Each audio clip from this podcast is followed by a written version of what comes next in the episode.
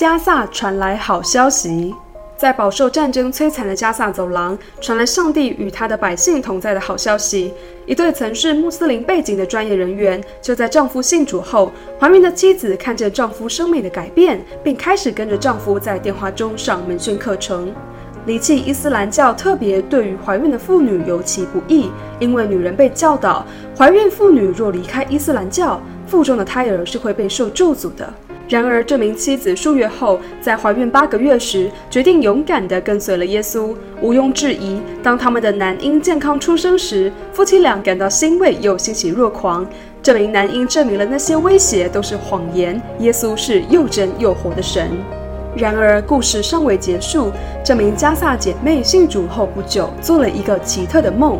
梦中，她在浴室洗衣服，将她自己的水瓶浸入热水缸中，但是此缸内并没有热水，却有水浇灌在她的头上。在中东，尤其是加萨地带，水一直是极为珍贵与重要的议题。就在她沐浴时，看见这些水一一的变成圣经的话语，掉落在她的身上，来洗净她。姐妹起床后，与丈夫分享这个奇特的梦，并与长期在线上教导他们神话语的弟兄联络。弟兄随即给他们这两个书卷上的话语。对这对夫妇在从前伊斯兰教的背景里，很难想象上帝竟然会出现在洗手间内。上帝以赋予生命的比喻，用他的话语如清水反复洁净我们。他正向加萨百姓显明，他来要洁净并医治，赐予永恒的生命。如今，神使用这对夫妇在加萨要成就更伟大的事。以西结书三十六章二十五到二十七节。以佛所书五章二十五到二十七节，让我们继续为加萨有更多巴勒斯坦百姓信主祷告。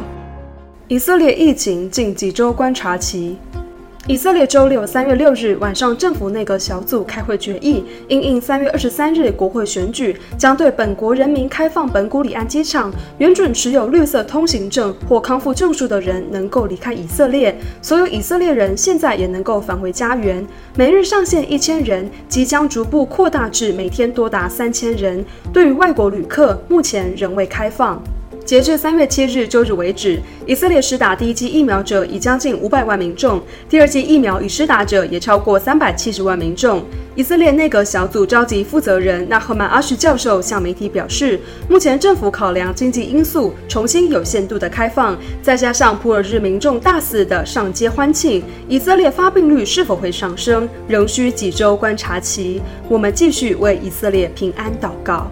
本周为以色列祷告方向和经文，请扫描 QR Code，欢迎加入社群平台。